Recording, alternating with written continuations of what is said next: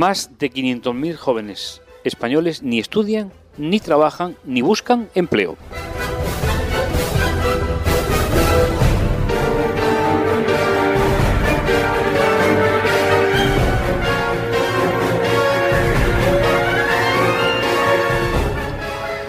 Son un 9,2% de la población entre 20 y 29 años.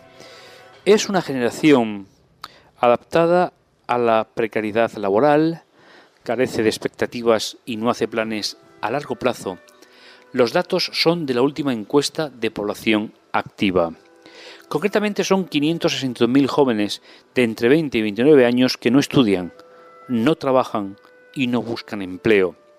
Los datos proceden de la última encuesta de población activa del tercer trimestre del año 2009, elaborada por el Instituto Nacional de Estadística.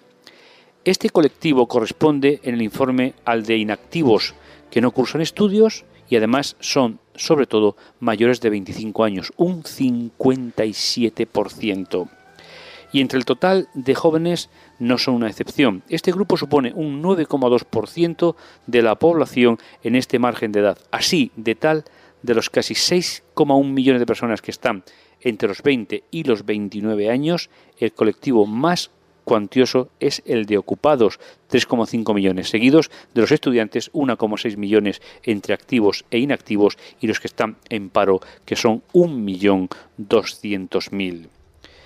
Es además relevante analizar las causas de su modo de actuar, así que hay más de 43.000 jóvenes de esta franja de edad incluidos en la categoría que el Instituto Nacional de Estadística denomina como activos potenciales desanimados. Son los que, al ser preguntados en la, en la, encuesta por el principal motivo por el que no habían buscado empleo en las últimas cuatro semanas, contestaron que no creían que lo fuesen a encontrar. Por eso, no se debe pensar a la ligera de que se trata de un grupo de vagos. Conviene eliminar el estereotipo e interpretar esta situación en relación con la precariedad del mercado laboral. Considerarlos unos pasivos porque no hacen nada da una falsa imagen de parados profesionales, señala Andrés Canteras Murillo, sociólogo experto en temas juveniles y profesor de la Universidad Complutense. Para él, en realidad, son hijos de su tiempo, que sufren la precariedad laboral y la falta de expectativas. Cuando acaba el contrato se ven en el paro, con una promesa de que volverán a llamarles o a la espera del puesto de que algún conocido les había hablado, o quizás, hartos de esto, han optado por volver a estudiar y el curso, sea de nivel formativo que sea, comienza dando un plazo concreto. Esta dinámica, acentuada por la crisis, genera un colectivo siempre cambiante, pero muy, muy amplio. Se entra y se sale de él, pasando a engrosar el grupo de estudiantes o de trabajadores en función de la caducidad de los contratos o de los periodos de formación. Sus miembros tienen el sustento cubierto por la familia y lo que ganan lo destinan a sus propios gastos. Según explica el sociólogo no sienten la necesidad o no ven la oportunidad de hacer planes a largo plazo, de, formar tampoco una familia o de mantener en un empleo que no les gusta o la espera de una oportunidad mejor, han adoptado sus expectativas al entorno sociolaboral en el cual se desarrollan y viven.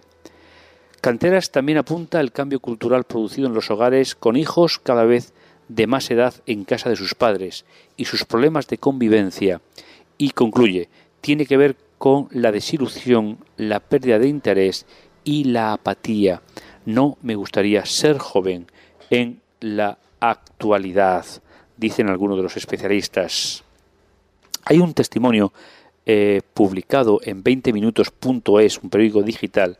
Emilio JRVG, 26 años, yo soy licenciado en Publicidad y Relaciones Públicas, luego hice un curso de técnico de sonido, pero no me salió trabajo y además prácticas. Al final me fui a una ciudad del sur de España donde trabajé en un bar, a hacer unos cursos de teatro, que es lo que en realidad me gusta. Siempre nos decía que hay que hacer lo que te gusta, pero ¿y si eso no da dinero? Mi padre por suerte me entiende, es mi gran productor, Yo no quiero pedir un trabajo, sino fabricar el mío. Estoy escribiendo una obra.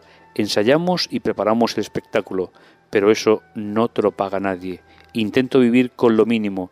Yo no me sentiría rico si pudiera vivir del teatro. La verdad, queridos eh, radioyentes, que esta es una noticia que se repite y se repite insistentemente y cada cierto tiempo, pues la realidad de nuestros hijos es hoy, son fruto de su sociedad como nosotros lo fuimos de la nuestra. Cuando se enfrentan las generaciones y oyes hablar a alguien que ya tiene más de 45 o 50 años, dice, son unos vagos. Sin embargo, no recordamos, los que tenemos esa edad, que nosotros dimos un salto cuantitativo con respecto a nuestros padres.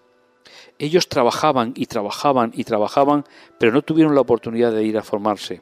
Nosotros en una generación intermedia, donde todavía había trabajo y había la posibilidad de formarnos, dimos el salto a la universidad y allí nos formamos para poder desempeñar funciones que ellos no podían hacer. Y de ahí la sociedad cambió rápidamente del campo, de la agricultura, de la ganadería, se pasó a las grandes ciudades con personas cualificadas y con una buena capacidad económica.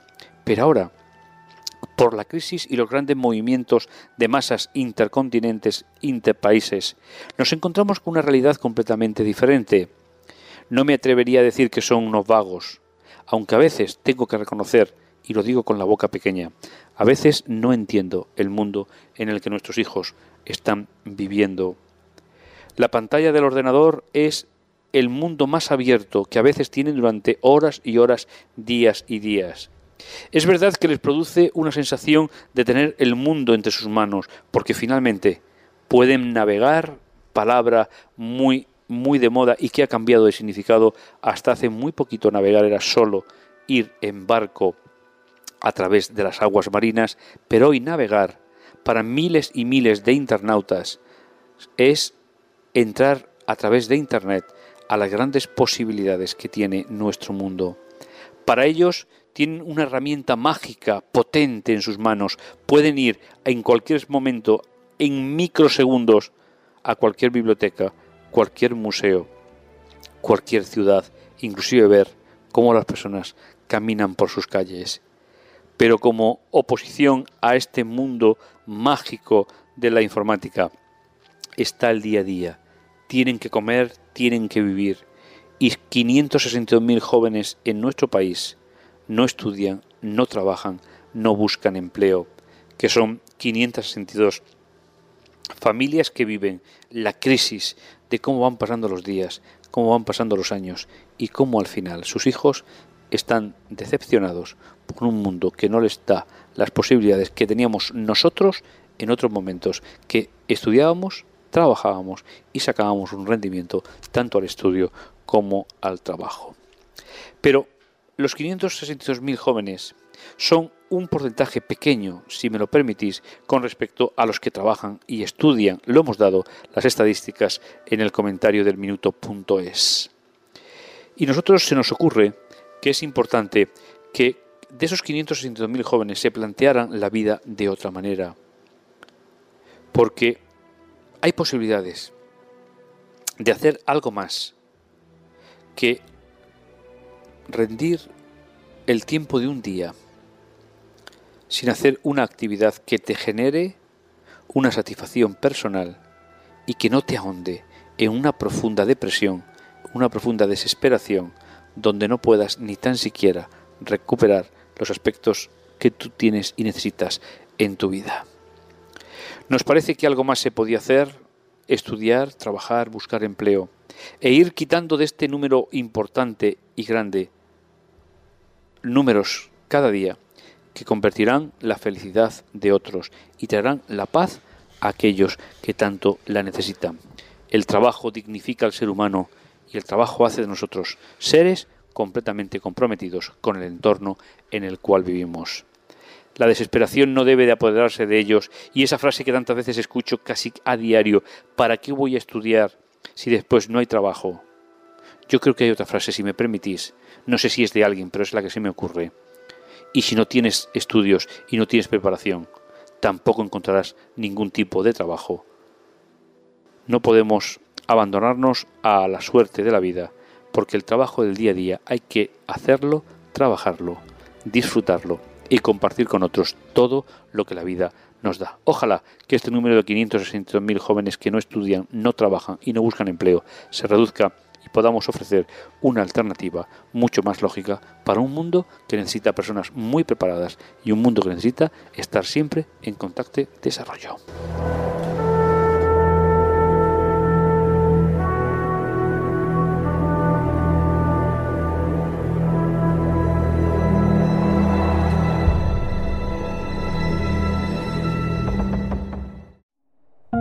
Producido por hopmedia.es